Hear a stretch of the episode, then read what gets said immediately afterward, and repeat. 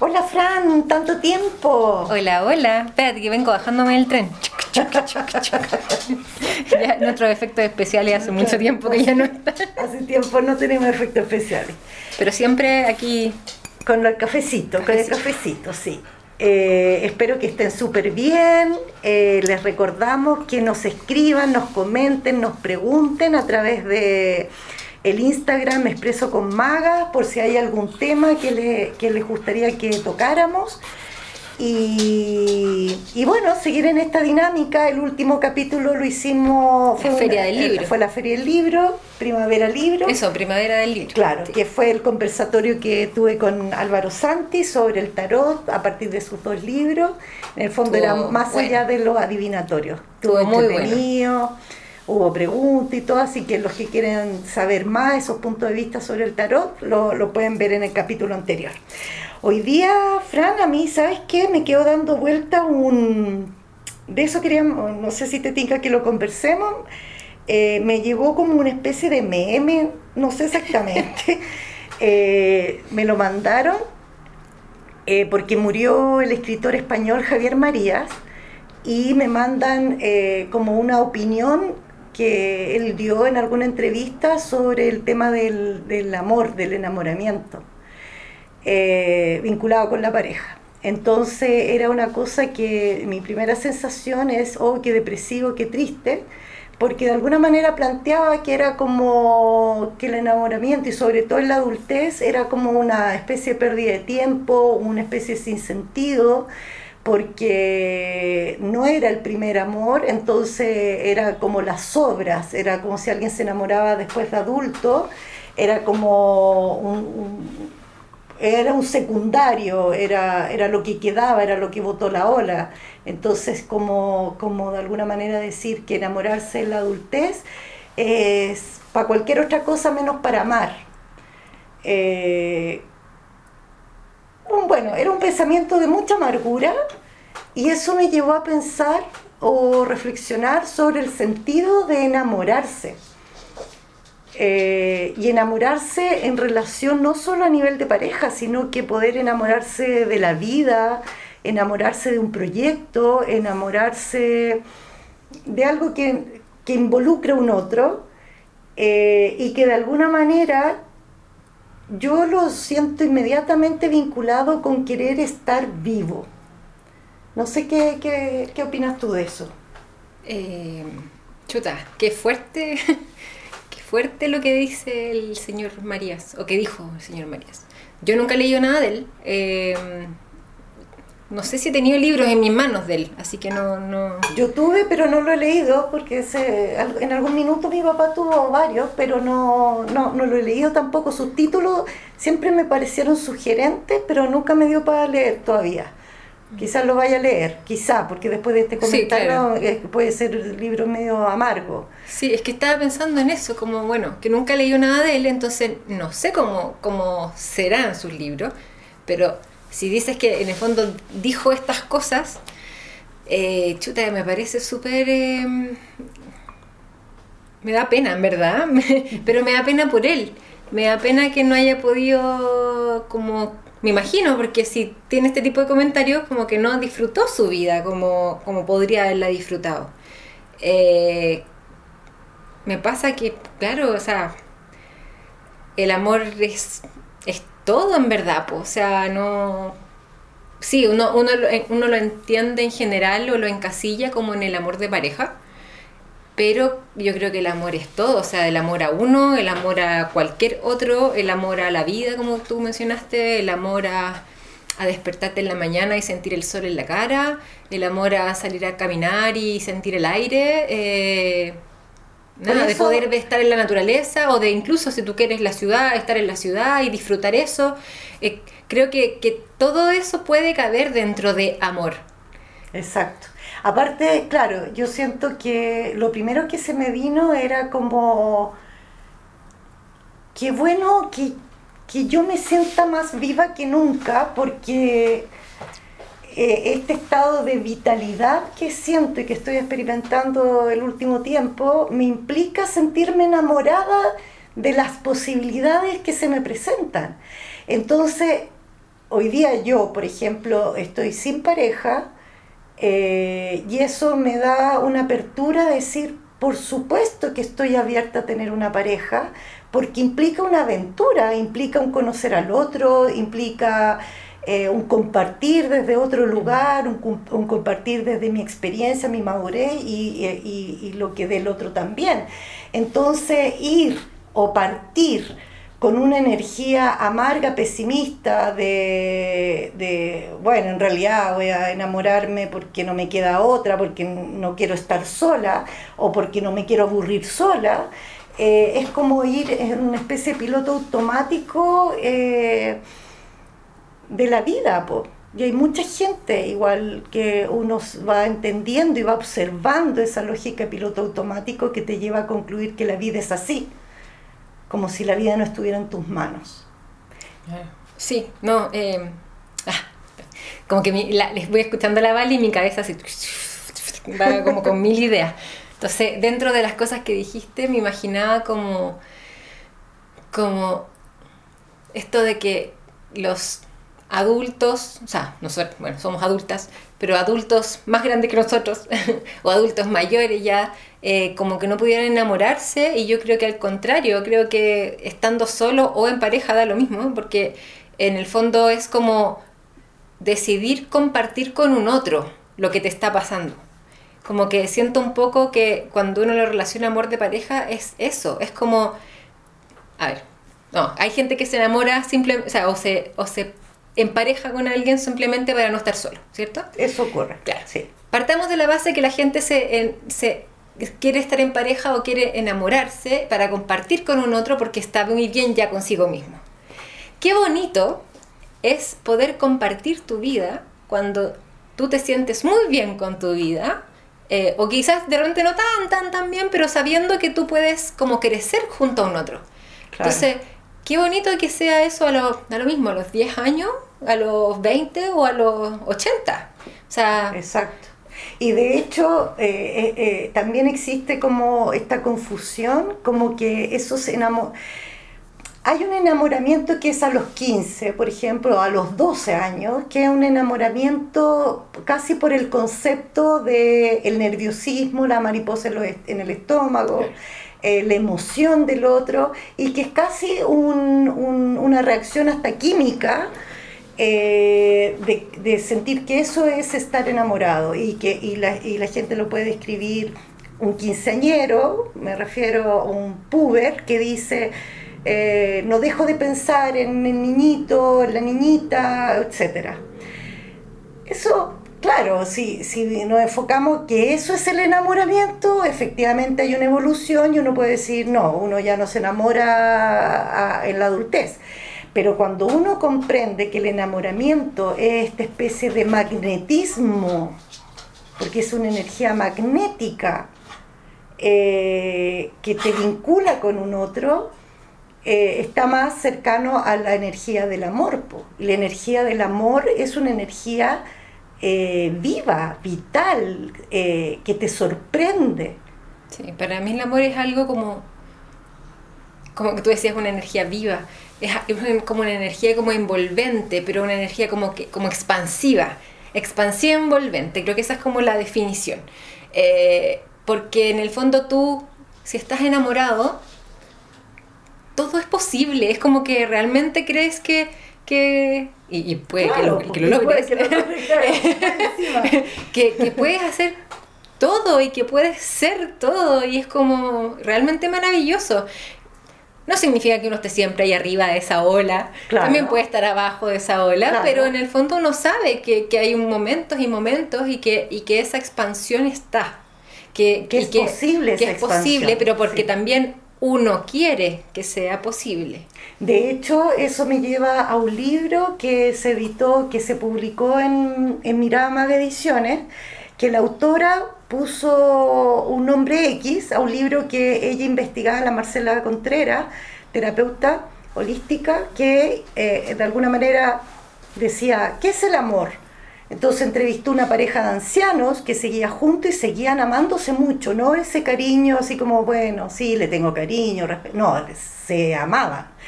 Eh, una relación de amor entre la madre y un hijo, entre un hombre y, y la sociedad, entre el hombre que, que, estuvo a punto de morirse y salió adelante, entonces era el amor hacia sí mismo, etc. Es que era como distinta a partir de entrevistas, distintas versiones de amor o manifestaciones del Qué amor. bonito el libro. Entonces, yo reflexionando, reflexionando, yo dije, ¿cuál es la conclusión de este libro? Elijo amar. El libro se llama Elijo amar, porque es, estoy disponible para vivir esta experiencia. Yo elijo amar. ¿Se entiende? Entonces, cuando tú eres más adulta y como bien dices, cuando ya estás tranquila contigo misma porque te amas, porque te respetas, porque te aceptas, porque te cuidas, hay una alta probabilidad que puedas amar sanito a otro. Claro. Y ese amar sanito a otro es amo al otro, amo, me gusta verlo, me gusta estar cerca, me gusta compartir con esa persona y no es necesariamente una apego o dependencia. Me muero si tú no estás. Eso no necesariamente es amor y menos enamoramiento. Eh, no sabría qué hacer sin ti, quedo cercenada.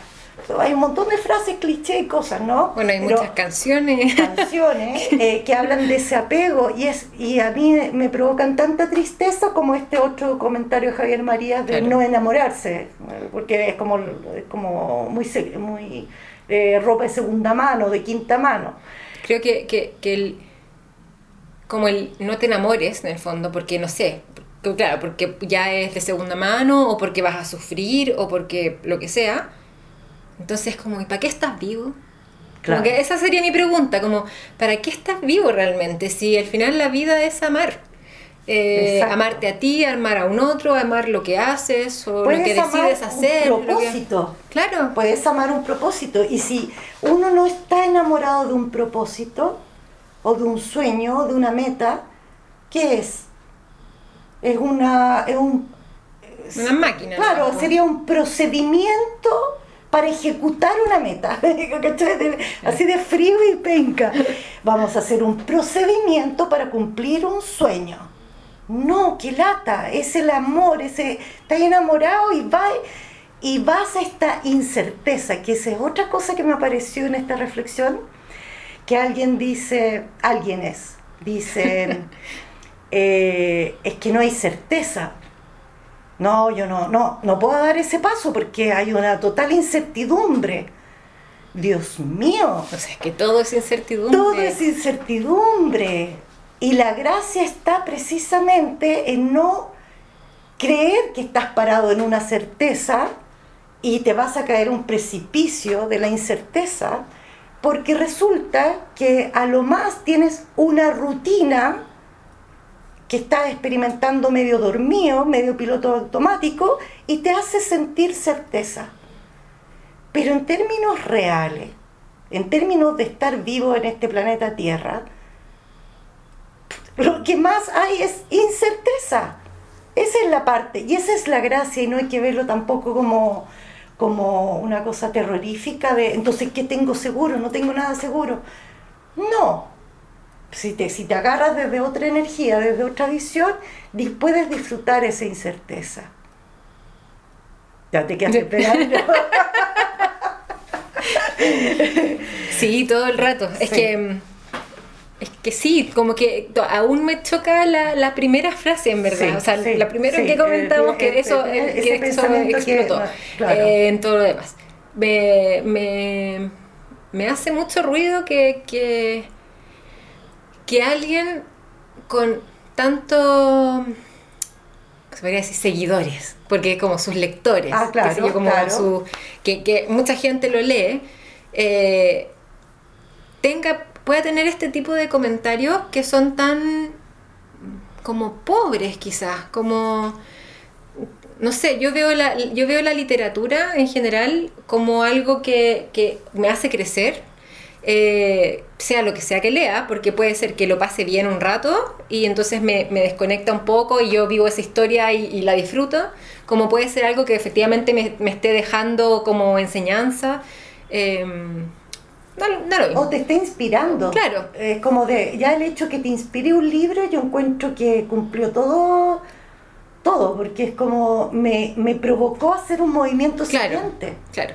Eso voy, como que, Claro. que algo me deja de, de aprendizaje, algo como bueno que yo pueda tomar a eso. Entonces que alguien te diga, no te enamores porque en verdad eres las obras de las obras de las obras, ¿para qué de adulto te vas a enamorar? Claro. Me choca, o sea, como... Es muy chocante, eh, No, es como cuando te decían cuando chica, como, claro, es como ir a una fiesta y te dicen, no, es un castigo, es un castigo, es como, eh, es- insisto, se me viene la palabra procedimiento. Es como si vivir fuera puro, usted va a estudiar, porque es un procedimiento, aprenda, tiene que ser culta, eh, para que sea alguien después, por ejemplo, o para que sea feliz.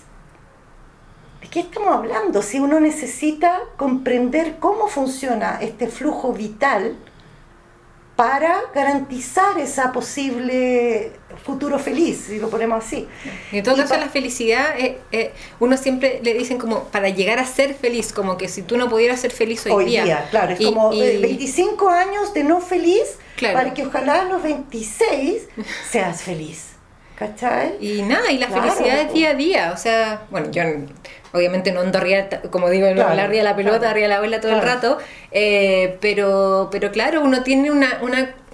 Es como que uno sabe que si que está en uno, porque ahí, ahí va, creo que va todo. El que está en uno, el decir quiero ser esto. O más que quiero ser, por. soy esto. Eh, entonces, yo soy feliz. Si yo no me lo creo, no se lo va a creer nadie. Claro. Yo amo la vida. Si yo no me lo creo, ¿a quién le voy a a quién voy a amar? Exacto. ¿O a qué voy a amar? Si yo no me amo, si yo no amo lo que soy. Puede decir algo medio terrible o fuerte, que en el fondo... Ah, estoy a punto de arrepentirme. de decir. Oye, es que esto nos ver, removió mucho. claro, yo nos quiero hacer un, removió, Así que doy- le doy gracias a la persona que me mandó esto como para pagarme y al final me encendió. Eh, porque, porque efectivamente es como... Yo tuve, por ejemplo, momentos en mi vida en que la pasé bien mal, eh, y me refiero mal, sobre todo emocionalmente, me sentía, de verdad, hubo momentos míos que me sentía muy triste, y yo decía, la vida no, no tiene sentido, entonces si la vida es esto, no quiero vivirla, ¿ok? Entonces muchas personas pueden haber llegado a esas conclusiones y no lo hicieron de no estar acá porque les dio miedo. Claro. ¿cachai? Yo en el minuto que pensé así de feito, de que sentía que esto no tenía mucho peso, que si era así la cuestión no me gustaba nada, eh, que en el fondo dije, no, tengo que descubrir, aunque me demore 80 años, ¿para qué vine?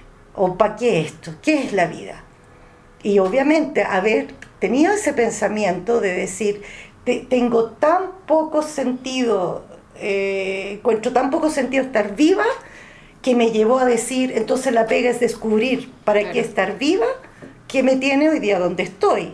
Y que me tiene hoy día donde estoy, donde digo, qué bacán, qué bacán es estar viva, qué bacán poder haber eh, transformado tantas cosas, haber, haberme alejado de todo lo que me dañaba, haber, y eso implica cambiar mi, mi forma de pensar, eh, sentirme súper libre, súper libre, eh, pero porque me, me fui cambiando, po, me fu- fui cambiando la mirada en el fondo, eh, por eso es mirada, y lo dije alguna vez. Y, espérate, y Eh, ahí se conecta claro. también un poco con lo de los cambios, o sea, porque los, Ah, los claro. cambios, la de la certeza, que si hubiera, si fuera una certeza todo, tú no podrías haber hecho ninguno de tus cambios, porque en el fondo estaba todo, no sé, predestinado, ¿cachai? Para que tú lo pasaras pésimo. Exacto. Entonces era para qué vaya a hacer un cambio O sea, si, claro, si no se puede sí, no, se, no se puede y, y sonaste y la vida, la vida no te da ninguna otra oportunidad. Y de hecho, es tan así que eh, yo creo que el- lo, lo que fui descubriendo, y eso, y eso va súper de la mano con lo que estamos hablando, es que eh, el gran motor fue aprender a enamorarme de mí, enamorarme de mis características. Eh, eh, me refiero a lo, a lo más profundo, no, no de la personalidad propiamente tal. Enamorarme de mis cualidades, reírme, aplicar ternura hacia mí misma, ser compasiva conmigo, ser comprensiva conmigo y no presionarme, presionarme, presionarme como me, yo sentía que me presionaba el entorno y que Mm. era lo que finalmente me apagaba y me aplastaba. Eh, pero en el fondo, eh, esa energía de enamorarse, de enamorar, de amar, eh, cuando entras a esa puerta, abres esa puerta, viene el infinito. Viene el infinito. Y, y qué divertido, porque en algún minuto, claro, llegué a, a- esa fue la palabra, fue como, entonces esto es infinito. Y en vez de darme vértigo de esto no termina nunca, es como acá está todo. Entonces, desde ahí también yo eh, enfrento, por ejemplo, mis terapias eh, con esa certeza de que esos cambios se pueden hacer y desde la energía del amor. ¿Te das cuenta? Entonces es como yo muchas veces también enfrento amistades o en la terapia que cuando encuentro personas que están en un proyecto que en realidad ya no están enamorados, están ahí porque les da terror salir de ahí, porque eso era lo seguro, o están en una relación porque les da terror salir de ahí y era lo seguro. Eh, no hace mucho alguien me decía, no es que le tengo NN cariño, No es Dios suficiente. mío, pucha, qué bueno, qué bueno, qué bueno terminar así también, qué bueno terminar una relación con N cariño. Claro, pero no es suficiente para Pero ti. no es suficiente, po, no es suficiente, porque en el fondo eh, el el motor de ese amor, el motor de ese enamoramiento es el que te lleva a enfrentar, po, Mm. El que te lleva a estar dispuesta. Estoy dispuesta a cambiar, estoy dispuesta a arriesgarme. Con el cariño que damos en. Se, se vamos a ser siempre amigos, buena onda. Claro, el cariño es como, tomemos tecito. Pero hasta ahí nomás llegamos. Claro, no, no, no Claro. está ese, ese pulsor, es como, es un motor, es como entenderlo como un motor. Sí. Entonces, y ahí voy un poco que habíamos comentado antes que la Fran vio un libro que lo tengo hace un año, lo he leído de a poco porque me ha costado mucho procesarlo, precisamente porque ahora cada vez que leo, leo entre líneas todo, no, me cuesta leer solo puramente la historia. Son las cartas de Gabriela Mistral a, a- Doris Dana, que era su gran amor, pero ¿por qué me cuesta procesarlo? Porque hay eh, igual a, ratos da pudor estar leyendo cartas que eran personales, que no, no creo que la Gabriela Mistral haya querido que todos estuviéramos leyendo estas cartas, eh, pero la agradezco por otro lado y la respeto, pero en el fondo hay un nivel de apego que te lo encargo, que dan ganas de mandar el libro a la punta del cerro decir, señora, por favor. Entonces, como ya, te voy a dejar tranquila, yo sé que no sé qué. Y viene otra carta el otro día. si la Gabriela Mestral hubiera tenido WhatsApp, Dios mío, pobre Doritana, porque la tendría bombardeada. ¿Por qué no me responde? Te vi en línea y no me ha respondido el WhatsApp. Ya no sé si quiero que me lo preste. Bueno, eh, de verdad me ha costado procesarlo porque, porque, claro, está todo este otro aspecto de conocer un poquito más la vida personal de esta gran poeta y comprender incluso por qué escribió lo que escribió, de dónde, pero a nivel de lo personal más, más doméstico, eh, un apego horroroso, horroroso, entonces eh, me duelen los huesos, bueno, pero no importa, yo sé que tú eres feliz allá y no vienes a verme, aunque no puedo La caminar. ¡Ay, Dios mío!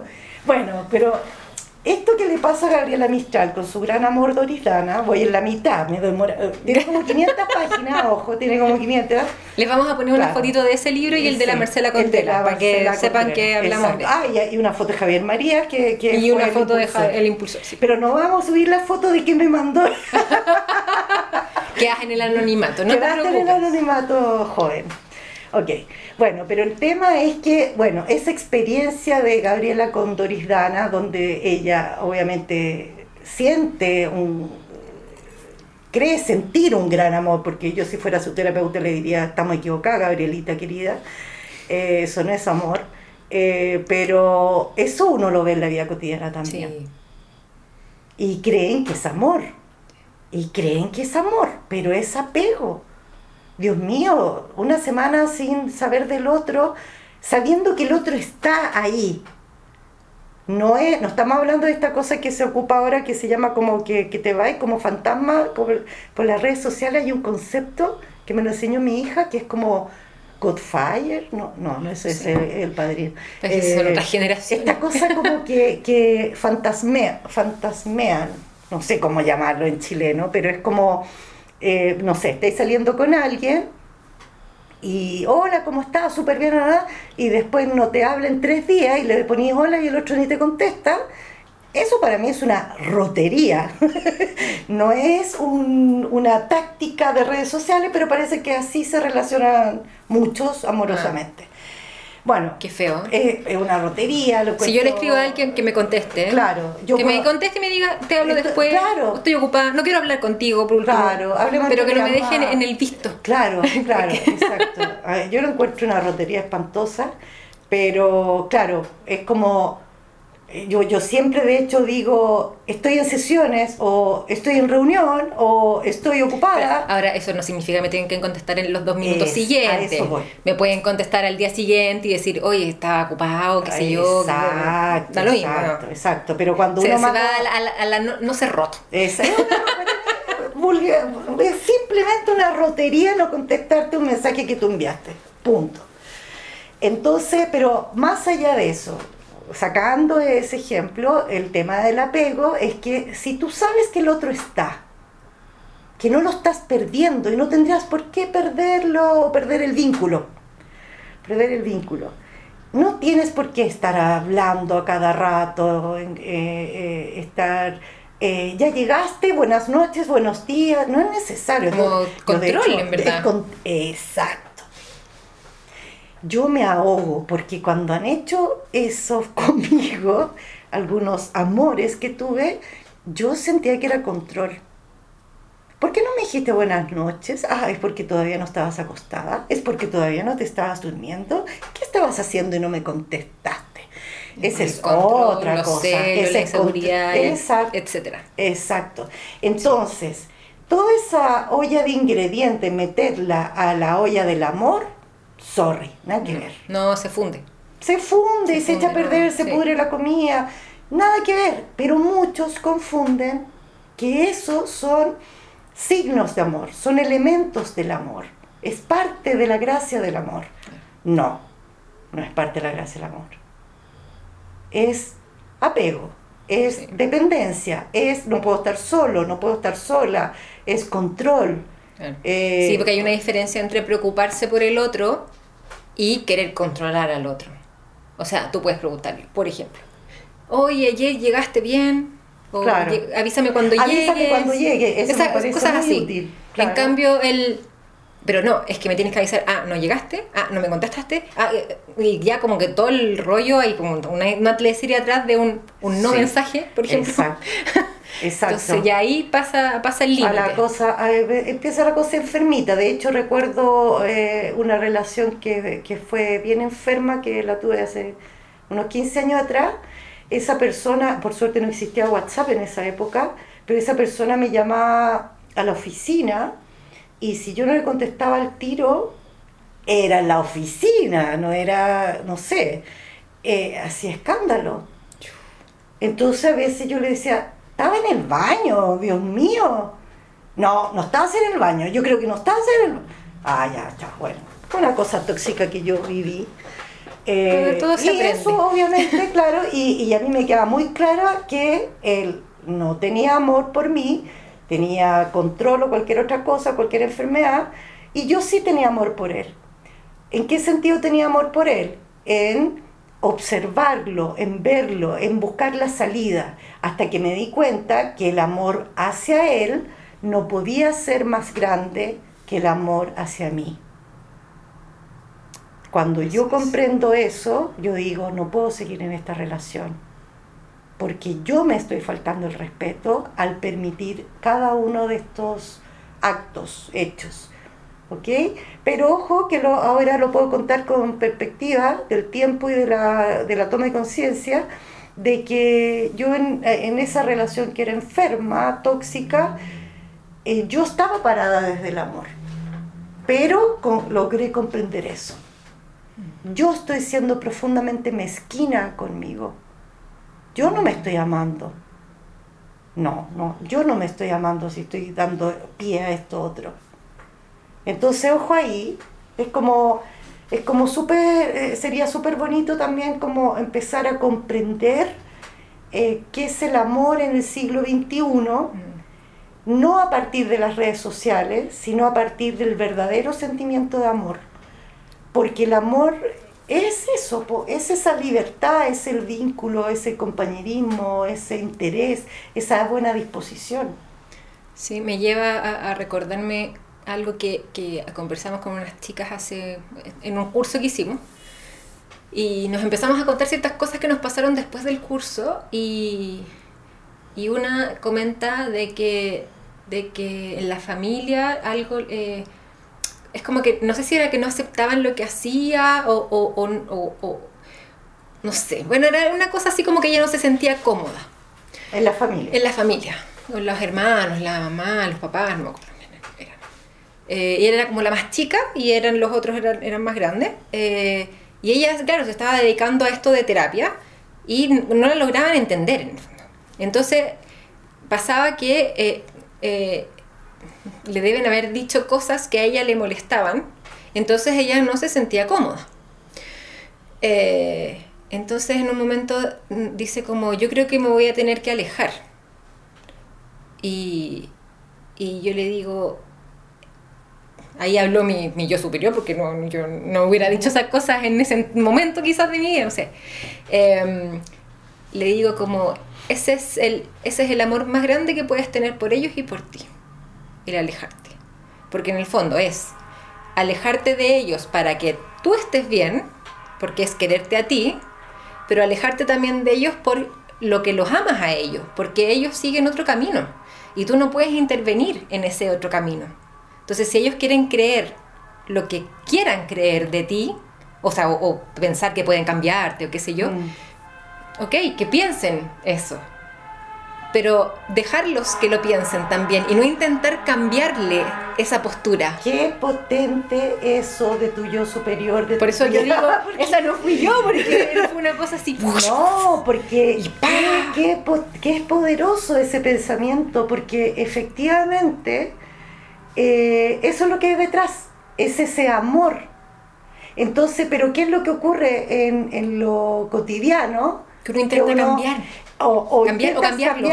Cambiar, o, y te vas con rabia, claro. te vas con resentimiento. No me entienden, no me quieren, no me aceptan, no sé qué.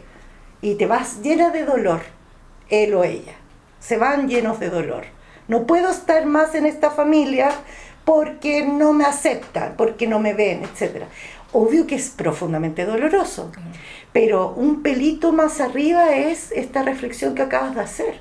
Es como, ok, ellos no pueden verme, están en sus procesos, en sus miradas, en su propia forma de entender la vida, no es mi pega cambiarlos, y menos con el discurso, porque eso claro. a todos hemos llegado, yo también me tocó sí, su minuto. Todos mi, queremos ser eh, ese, discurso, ese, el ese discurso, gran Dios el, cambiador. Claro, el tremendo discurso, mira familia, están todos equivocados y tal, tal, tal. Claro. Bueno, y ese por un lado, y por otro lado, me tengo que retirar por amor a mí, porque me tengo que cuidar, porque este es mi camino, no es otro. y es desde el amor. Entonces, si uno hace esos cambios con esa conciencia de amor y lo hace desde ahí, se, se, abren puertas, se abren ventanas, pero si uno se va eh, desde, la, desde el dolor, llega inmediatamente a la inseguridad, a la baja autoestima y va a empezar a ver reflejada esa familia en la pareja, en los amigos, en el trabajo, en lo que sea. Y lo va a estar reflejando porque tú no lo tienes procesado, que tú te mereces esa vida que quieres tener. ¿Cachai? Así de complejos somos. el inconsciente, el inconsciente es heavy, porque eso va a ocurrir. No te, no te, no te, si te vas desde el dolor y desde la rabia, te llevas a toda esa familia contigo en tu bolsito, en tu mochila, eh, y la vas la, la va a proyectar en los futuros entornos. Hasta que te pegas la cachada, descubres y dices, se acabó. Esto lo hago porque me lo merezco. Y me lo merezco porque yo me amo. Qué bacán, Fran. Qué bacán. Qué bacán. Se me había olvidado esa Sí. Ese mensaje. Entonces le vamos a dar las gracias a la amargura de Javier Marías. A la quería hacer un, comentario. Porque no lleva esto en el fondo. Sí, eh, esto de que, de que acabo de comentar de mensaje de mi yo superior. no, pero que, que, también es una forma de amarse uno y de amar a los otros, de decir, ok, hasta aquí llego yo con ustedes porque eh, no se puede, no, se puede nomás. Eh, se aplica como a todo en el fondo, como... A ver, uno siempre quiere cambiarlos, quiere que estén, incluso desde esto de quiero ser bien, quiero y los amo, entonces quiero que... Que, que, sean felices como yo soy feliz. Claro, y, y, no se puede, porque, porque para poder amarse y poder amar, es como es porque es doble esto siempre, eh, hay que hacerse responsable de uno. Entonces yo me amo si yo soy responsable conmigo misma, si yo me hago cargo de mí. Claro. ¿Ya? Entonces los otros, obviamente funcionan igual. Eh, ellos se van a amar completamente cuando se hagan también responsables de sí mismos. Ahí, y, ahí, y que no esperen que... vamos a un punto 2, vamos a la, a la percepción 2.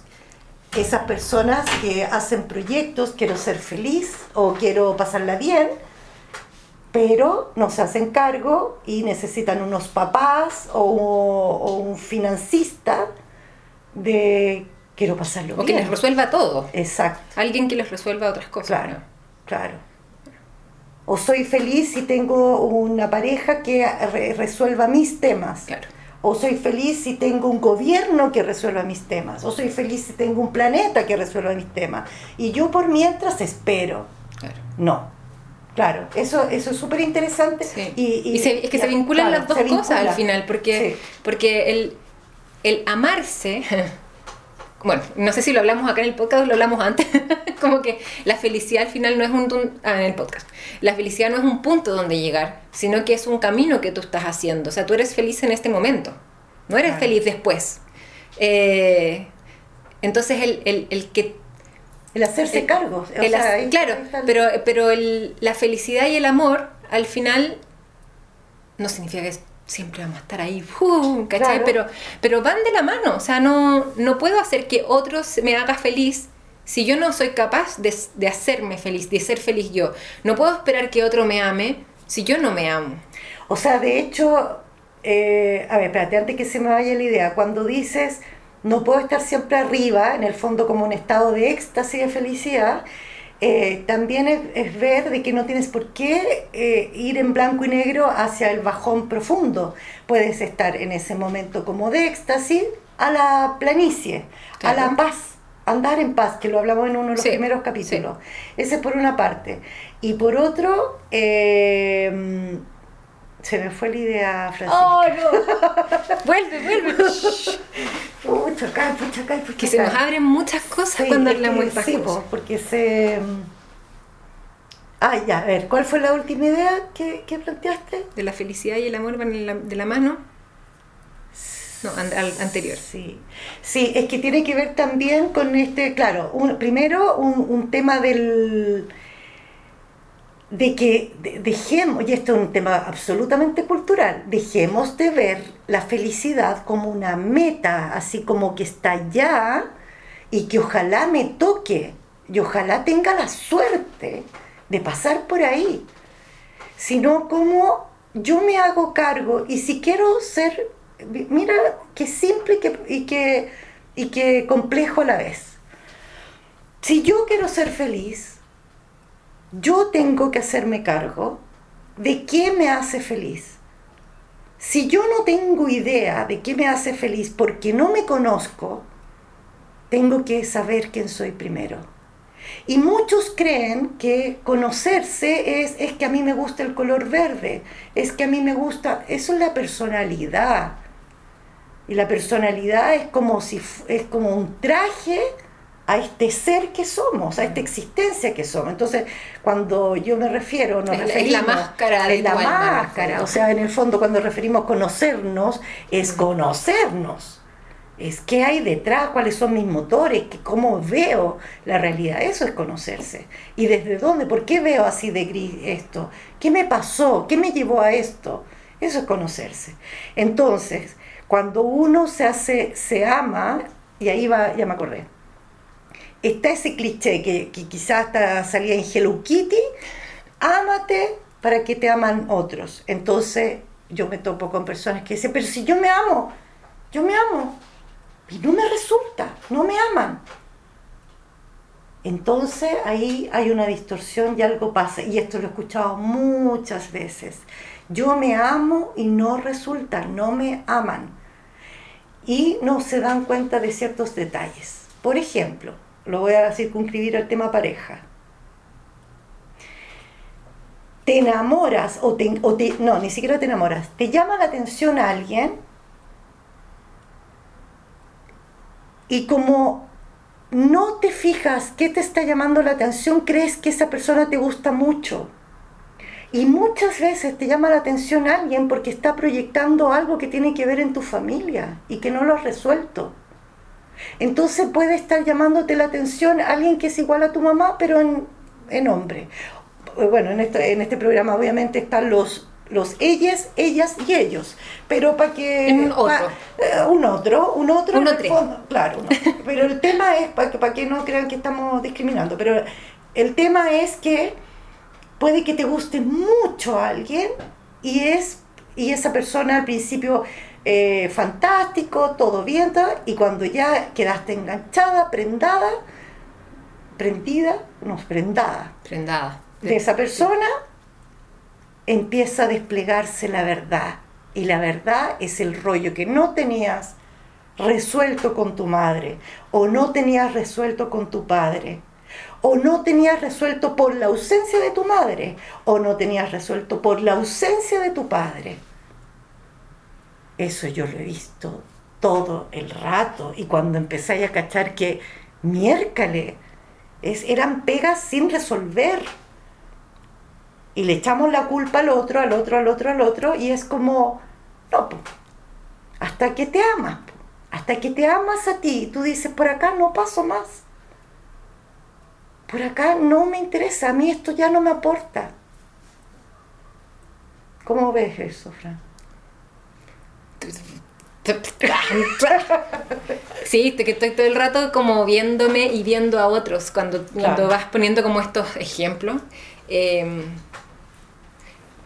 solo le digo a la gente, por favor, vayan a cualquier tipo de terapia, la que sea, la que ustedes decidan, aunque sea la escritura no sé qué, o el, eh, o el baile no sé qué, o, el, con el psicólogo, o el... Da lo mismo, da lo mismo, la, la cosa que sea, por favor vayan un par de sesiones. Si no es esa, después encontrarán otra.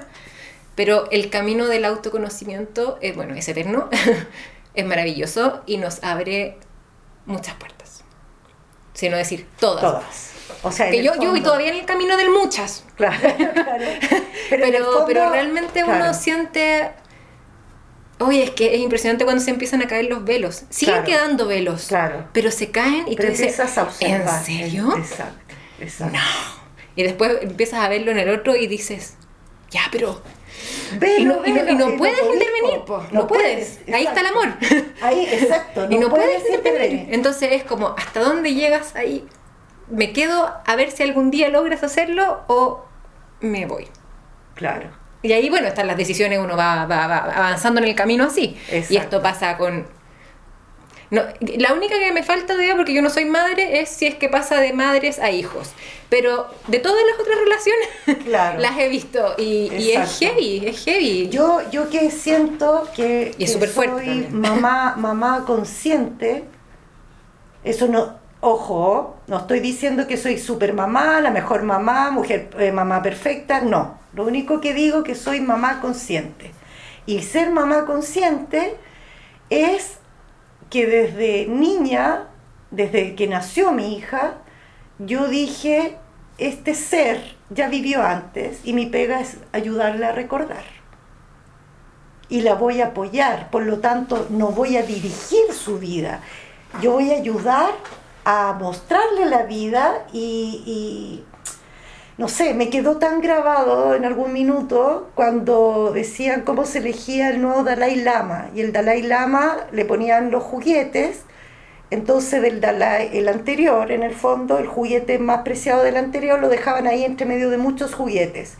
Entonces el Dalai Lama, para decir, este es el Dalai verdadero, el que siempre se va encarnando para ser el maestro, va a elegir su juguete, no puede elegir otro. Y así lo elegía. Entonces agarraba Mira. su juguete y era él es, porque eligió su juguete, ¿ok? Eso que lo supe el año de la pera, eh, yo dije, así es, así tiene que ser. Y nosotros andamos dirigiéndole la vida a los hijos, ándate para allá porque te va a ir mejor si vas para allá que vas a ir para acá, o cualquier cosa.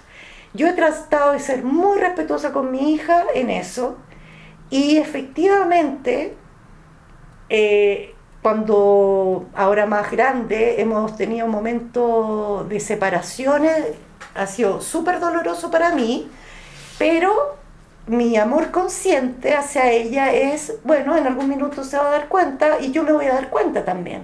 Y yo también voy a ver cosas y ella también va a ver cosas. En- Entonces, en vez de insistir, eh, reconciliémonos rápido ya porque nos amamos mucho, porque no cabe la menor duda que nos amamos muchísimo, eh, en esos momentos difíciles yo solté y permití que Eso también se puede. que, Esa es que- mi- que era mi se- duda. Claro, que, que la separación iba a ser un aporte, no iba a ser una tragedia griega.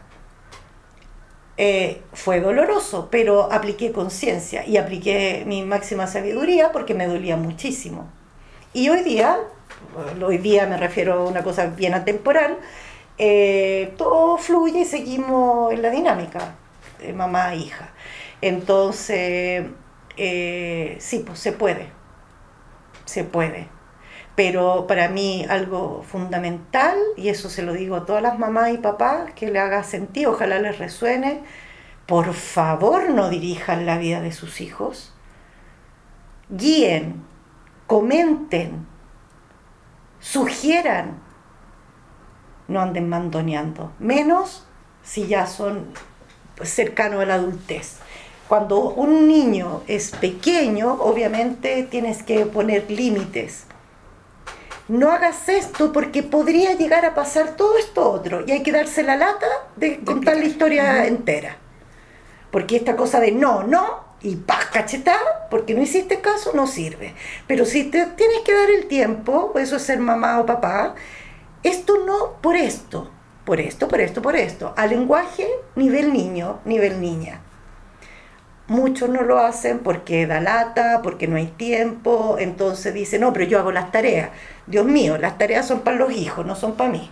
Yo nunca acompañé a mi hija a hacer las tareas, me he pillado miles de mamás y papás haciendo las tareas con los hijos y creen que eso es ser papá y mamá que acompaña. No, la tarea es para el hijo. Y por eso hay una profesora que manda hacer las tareas a nivel de hijo o hija. Uno podrá estar si el niño no hay por dónde haya entendido la instrucción de la tarea. Y uno dice, lo que te quiso decir la profesora o el profesor Cambiar el lenguaje en el es esto. fondo. Esto es lo que quiso. Eso es lo que tienes que buscar. Pero no estar al ladito haciendo las tareas. Porque no vas a estar al ladito En la vida. en la vida diciendo, vamos los dos, busquemos a su pololita, busquemos a su pololito.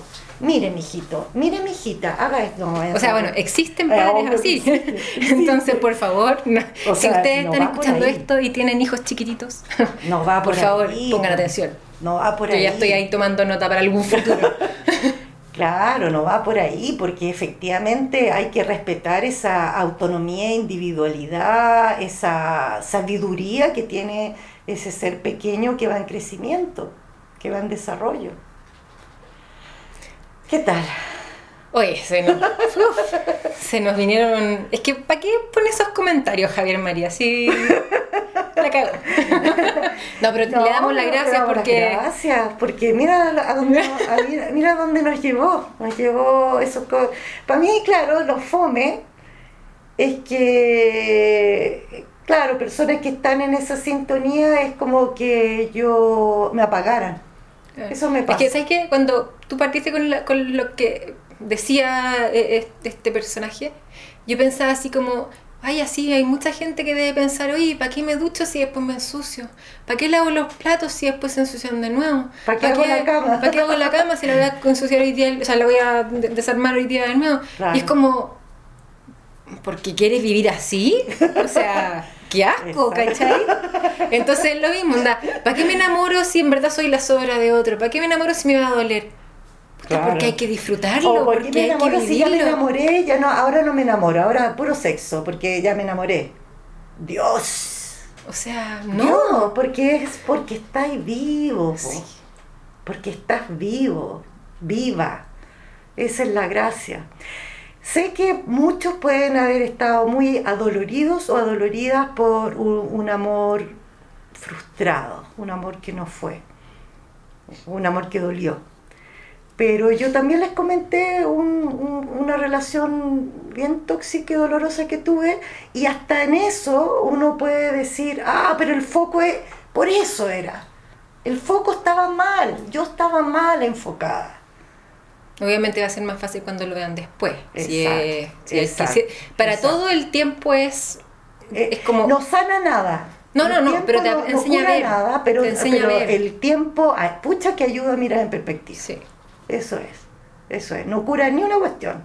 Porque cuando yo to- toco los campos y la cuestión pasó hace 25 años, toco el Sí, campo no, y, y te puede ser de da lo no. mismo. O sea, Exacto, eh, se siente además. igual. Pero el tema es que, es que claro, ayuda a, a decantar, ayuda a descansar para poder mirarlo con perspectiva. Por eso el tiempo terrenal, humano, es súper útil para eso. Yo creo que para eso sería su gran aporte.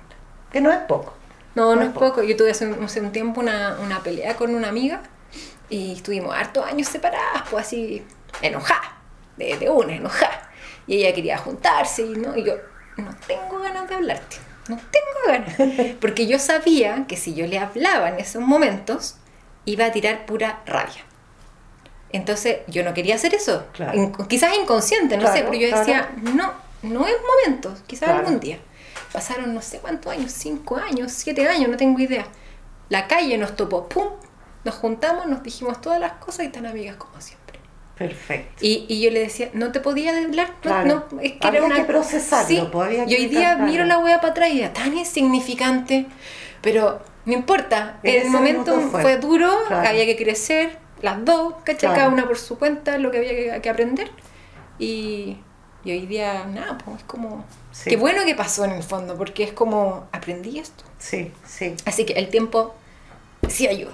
No Sí sana, ayuda. obviamente, no Exacto, sana, no pero sana, como, como, como uno, uno aprende con eso. Sí. Si quieres aprender, obviamente. Si te quieres quedar Sí, pegado por el la- tema esa ya. es la apertura, esa es la apertura también, la apertura del cambio. Ya. Sí, ya. Y- no, no, no, no, sí, ya, ya, ya estamos.